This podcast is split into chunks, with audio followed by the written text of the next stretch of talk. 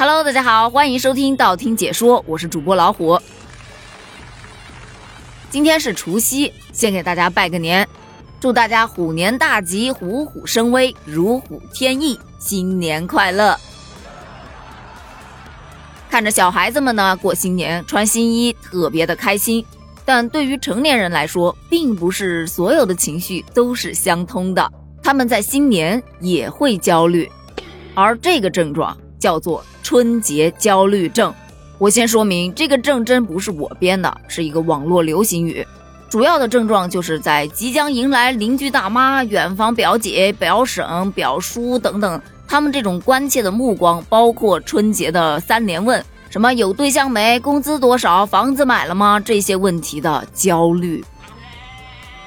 大部分呢是成年了的九零后，而发病期自然就是每年的年底啦。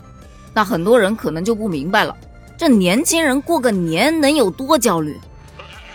今天咱们就来聊聊这个话题，年轻人过个年能有多焦虑？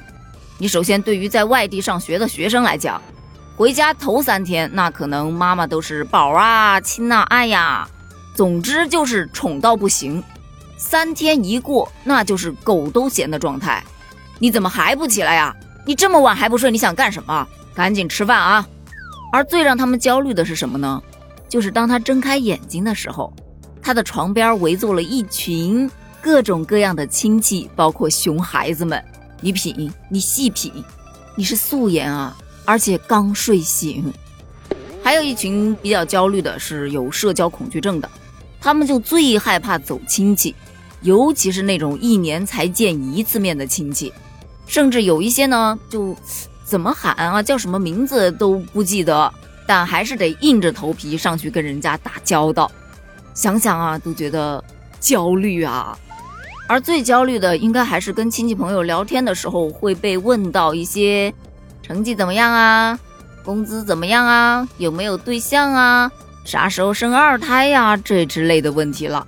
所以网友们就总结出来，过年的最高社交礼仪：上学的不问成绩。上班的不问工资，做生意的不打听收入，单身的不问爱情状况，恋爱的不催婚，已生的不问二胎。希望大家都能遵守，清清静静的过个好年。谢谢，好像是这个道理哈。建议普及，相信普及了之后，应该就没有多少人焦虑了吧？其实好像似乎并不是这样的呀。说句老实话，我个人是觉得，过年啊，并不能提升什么幸福感。就从准备过年开始吧，要腌腊肉啊，炸豆腐啊，准备年货呀，给孩子买新衣服啊，做大扫除啊，辅导孩子写作业呀，你还得准备买节礼呀，准备年夜饭呢。就不说别的啊，光今天晚上要吃的这顿年夜饭，我们家的菜单就已经更新了十余次了。目前定下来的这个版本已经是第十六版了。除了这些，你还要给长辈、小辈包红包，这一整套下来，累呀，是真的累，而钱包呢，也是真的空。但最让人觉得疲惫的，或者是说焦虑的，还是时间上不自由，你要被安排。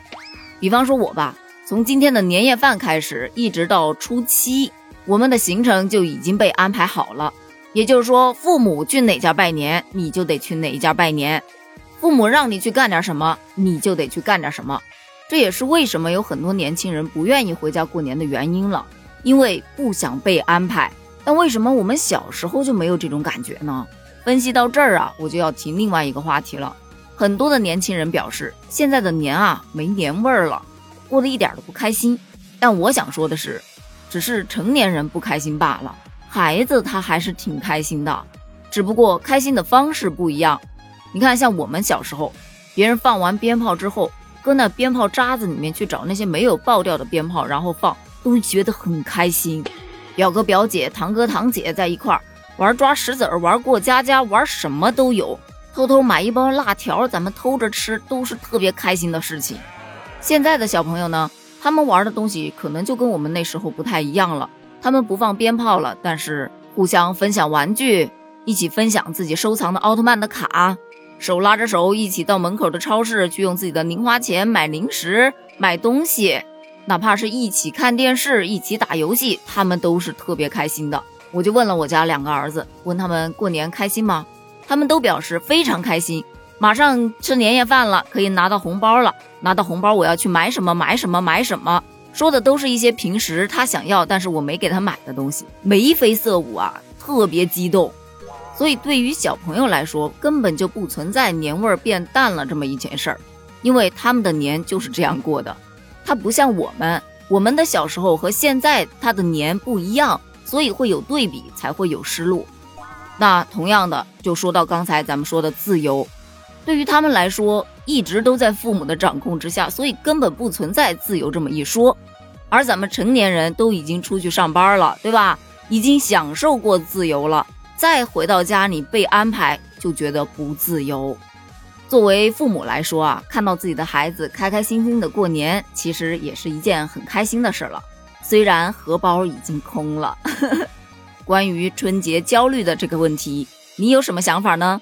欢迎在评论区给我留言哦，咱们评论区见，新年快乐！